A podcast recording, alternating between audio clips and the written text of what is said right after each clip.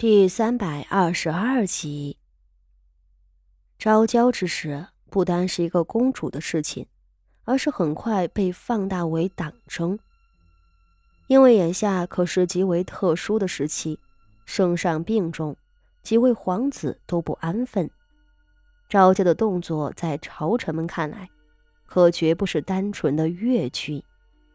圣上也是这么想的。如此。昭娇越剧的一把火烧到了誉王和邱家身上，这使得誉王党内方寸大乱。元月初八，二皇子誉王和四皇子襄王上书求情，两位皇子声泪俱下的哭诉，没有得到皇帝的同情。而透过梁敬忠私底下的传话，誉王得知了一个可怕的预测。圣上有意废除昭娇，并将她打入冷宫。这样的处置是仅次于死亡了。而冷宫那鬼地方，大家都清楚，那样的日子生不如死。誉王和皇贵妃母子几人更加慌张。为了救回昭娇，元月初九时，秋皇贵妃竟上书请罪。要求圣上处置他这个管教不力的母亲。皇贵妃的折子呈上去，如同石沉大海。圣上没有放出任何回应。沉默永远是最有力的威压，圣上的沉默比勃然大怒更加可怕。而这个时候，对誉王尽心竭力的梁敬忠。再次冒着天大的风险，递出来了第二个消息。这第二个消息令秋皇贵妃和誉王、襄王三人几乎整夜无眠。他们再也不敢求情，而是纷纷沉寂下来。在苦思两日之后，誉王党做出了一个令人震惊的决定：十五元宵节当日。皇贵妃上书请罪，这一回不是为她自己请罪，而是为昭娇请罪。皇贵妃言明，绝不会再为昭娇求情，并请求圣上从重处置。这封折子传到了朝臣耳中，大家都十分惊愕。皇贵妃身为昭娇的亲生母亲，她竟然舍得让圣上处置昭娇。皇贵妃的意思是，她要放弃昭娇。原本一个公主犯了错，不会牵扯到前朝，只是昭娇之事事关重大，满朝文武都议论纷纷，朝中几日下来也都是围着此事打转。皇贵妃此举出乎众人预料，大家都连忙伸长了脖子，瞧着圣上。究竟要如何决断？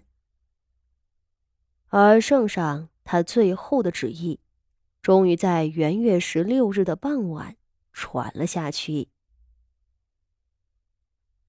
应天顺时，受兹明命，皇帝诏曰：第五皇女昭娇公主性情狠毒，不遵礼法，罔顾正统，罪不可恕。传旨的人依旧是那位年轻的州长监，他是梁敬忠的副手，但梁敬忠年纪大了，许多跑腿的重要差事便是他来做的。州长监年纪虽轻，办事却沉稳，宣读圣旨的声色清亮高亢。他先念了一半，低头扫了一眼跪在地上瑟瑟发抖的公主。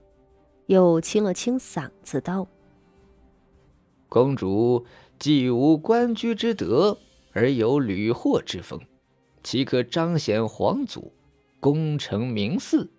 先按祖宗家法，将其白绫赐死。”州长监念到最后一句的时候，昭娇公主几乎不能相信自己的耳朵，她猛地挣扎，窜了起来。竟挣脱了两个压着他的武士，扑上前来，一把扯住周长间的衣襟，大喝道：“你说什么？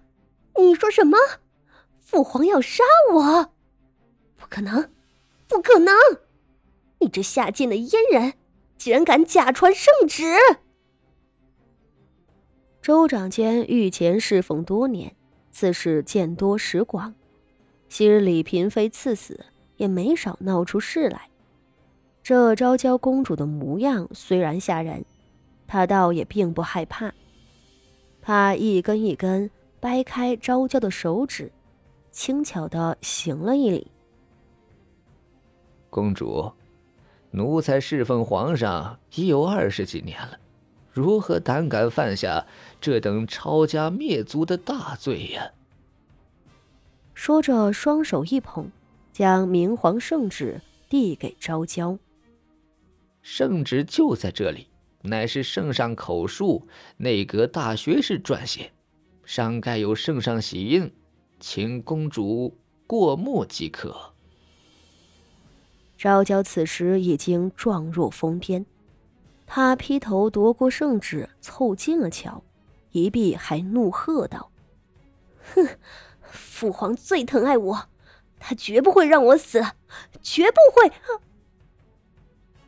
然而，随着他的目光逐渐看下去的时候，他凄厉的喊声终于戛然而止，因为他清清楚楚的看到了那四个字：“白灵赐死”，其后还盖着大秦的国玺。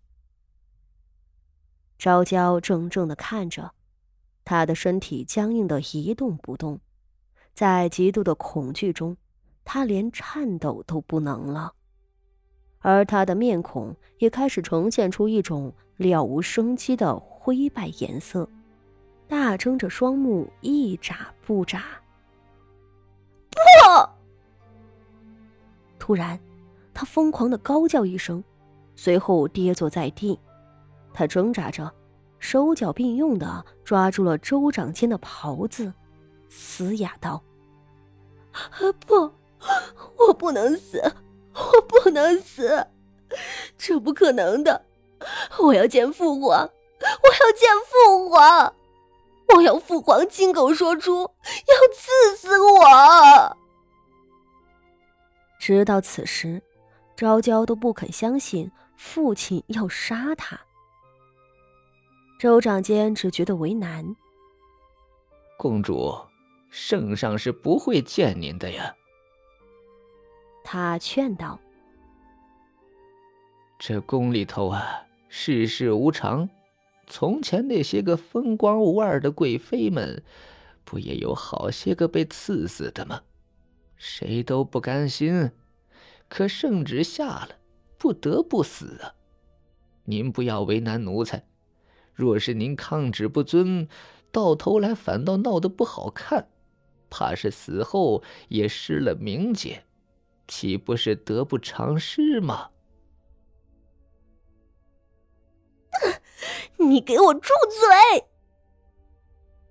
昭娇癫狂之下，竟抄起圣旨砸在州长监的头上，一臂挣脱武士们，朝门口狂奔逃跑。众人见他竟然敢逃跑，一时都呆了。又忙扑上去抓人，一时间，宗人府里的哭喊声、喝骂声连成一片。